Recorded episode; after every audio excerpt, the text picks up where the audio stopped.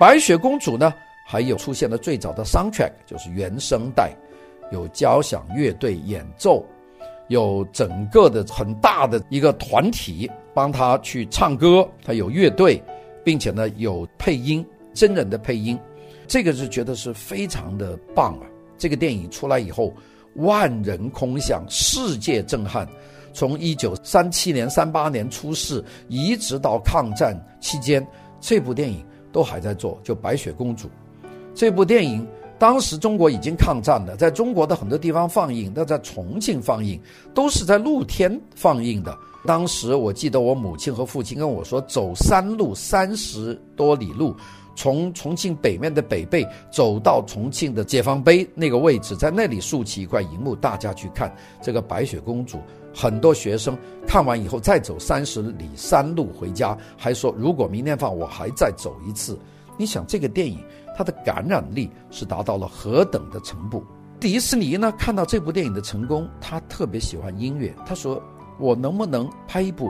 就主要讲音乐的电影呢，我在这部电影里面，我通过我的动画画面，呃，我演奏八首交响音乐，啊，从这个魔法师的女儿到一些有趣的故事，我把这些有趣的音乐，哇，它全部编成了这个电影。找一支好的乐队，反正他已经有 Stokowski 的芝加哥交响乐队的合作，他说我们能不能做呢？所以呢，到一九四零年，他就做了这部电影。这部电影叫《Fantasia》，叫做《幻想曲》。在这部电影里面，他把他的动画角色和古典音乐融合一体，并且呢，还为首演典礼设计了一套音响系统。当时它的叫做 Fantasound，就是 Fantasia's Sound，就是 Fantasounds。这一套音响是全球第一次将立体音应用在电影上面，用九十具这个扩音机和音响设备，用错觉营造出电影周边环绕于观众的效果。这种是一种三度空间错觉的先生，这种特效后来成为迪士尼乐园的这个品牌。我们后来说有了立体声。那么最早做立体声是谁呢？就是 Walt Disney。第一部电影呢，就是《Fantasia》这个幻想曲这部电影。这个《Fantasia》他本来做了以后，他想做的每年出一部，但是他没有做到啊。这个后来到去世以后，才出了《Fantasia》的这个千禧年的那一部，就是说他梦想没有实现。主要是为什么呢？主要是因为打仗了。一九四零年左右就开始打仗了，到一九四一年太平洋战争爆发。美国对日本宣战，对德国宣战，对意大利宣战，美国对整个法西斯国家宣战，国家就卷入战争了。迪士尼呢，这个欧洲市场就完全失去了。欧洲市场是它的非常重要的市场，把欧洲市场丢了，它就少了很大一部分的收入，并且暂时美国人看电影的次数也减少了。当时呢，他不得不跑到南美洲，拍了一些以南美洲主题为主的。这样的动画片啊，其中有一个叫做《My Friend Amigo》，就是啊，我的墨西哥朋友，Amigo 就是 friend。那么这些电影呢，都是在一九四二年、四三年拍的。当时呢，拍这个电影也有美国政府的这个意图，因为美国政府希望能够巩固美国战争时期的后院，也就是拉丁美洲，就让他去访问。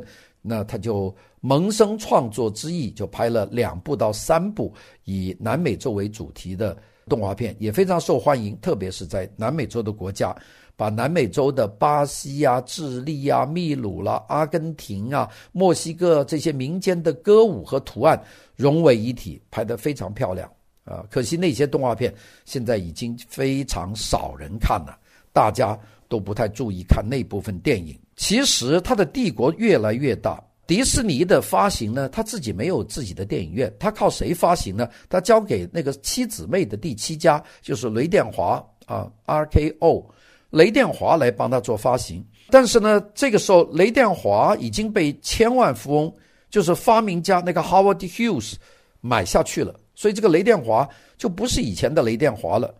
是 Hughes 的，那 Hughes 买了这个公司，当然有想自己用，也不愿意给迪士尼做推广商，所以这个情况发生变化，问题呢就让迪士尼觉得非常的要想办法啊，要自己做自己其他的电影。那么就说迪士尼不仅仅是想做动画片，因为迪士尼先生先生自己也想拍一些纪录片，比方说讲非洲的奇异的动物啊。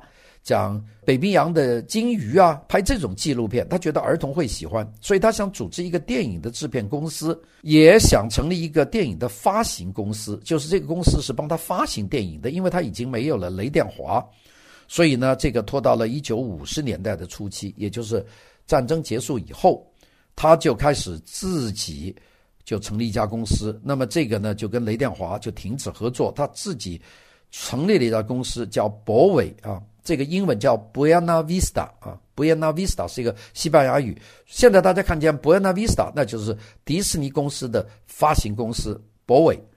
Buena Vista 呢，就变成了全国服务型的片场，因为它有了自己的发行公司，是属于它自己的。那我在这里说到，迪士尼是不想变成体制内的，它现在呢，由于市场的威迫，它也不得不变成体制内的，这是一个讽刺。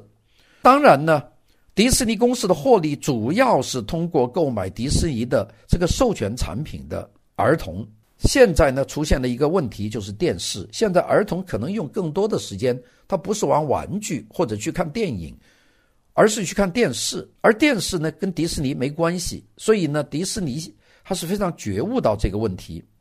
那么很多片场觉得电视是电影的一个巨大的一个威胁，是绝对否定这个电视要做大电影。但是迪士尼这个人呢，他聪明过人，他觉得电视他不是敌人，电视是他的新的天地。他说是电视是我的最好的商机，我为什么要否认电视呢？他说电视不正可以把迪士尼的授权产品直接打入成千上万的人家里去吗？当时电视这个新科技。有很多大片场还是继续的悲歌，迪士尼呢就开始拿他们创作的米奇老鼠或者米老鼠的妙妙屋，这个英文名字叫做 Mickey Mouse Club，这个妙妙屋就是米老鼠的俱乐部和其他的节目，就向各个美国的电视网去兜售，我卖给你们，而且呢。电视网呢，不仅乐意买下他们供应的节目，这些节目呢，每一分钟、每一秒钟都在帮迪士尼的授权角色做免费的广告。你看，一个电视屋里面出现的米老鼠、唐老鸭、孤飞狗这样的一些迪士尼的这些动物，这些动物它的形象出去了，那不就有更成千上万的小孩子要买他们的玩具啊、他们的文具啊、他们的这些。呃，游戏啊，他们的漫画书啊，去看他们的电影啊，这是相辅相成的。所以迪士尼呢，在这方面做得的非常的好。一九五四年，当时美国三大电视网成立的最晚的美国广播公司 ABC 啊，这个美国广播公司，我们前面曾经给大家讲过，我不记得大家还有没有呃记得我讲过一个故事。这个故事说这个网啊。它原来它不是一个独立的网，它属于另外的一个网。这个另外的一个老板，这个老板手头呢有两个不同的电视的网，一个叫做呃红网，一个蓝网。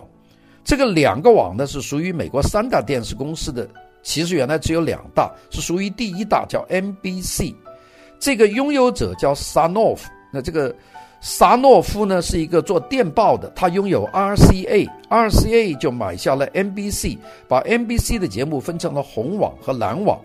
但是呢，这个时候美国的联邦传播委员会就是 FCC 不同意，就逼他把这个蓝网红网把它分隔。所以一九四三年，这个萨诺夫就把 RCA 旗下的 NBC 的。小一点的蓝网卖掉，这个蓝网呢就变成了美国广播公司，就是 ABC，就是 American Broadcasting Corporation，这就是 ABC。这个 ABC 呢，就让迪士尼看见了，他希望用 ABC 作为迪士尼的平台，那这个就是另外的一番故事了。那我们改天再聊。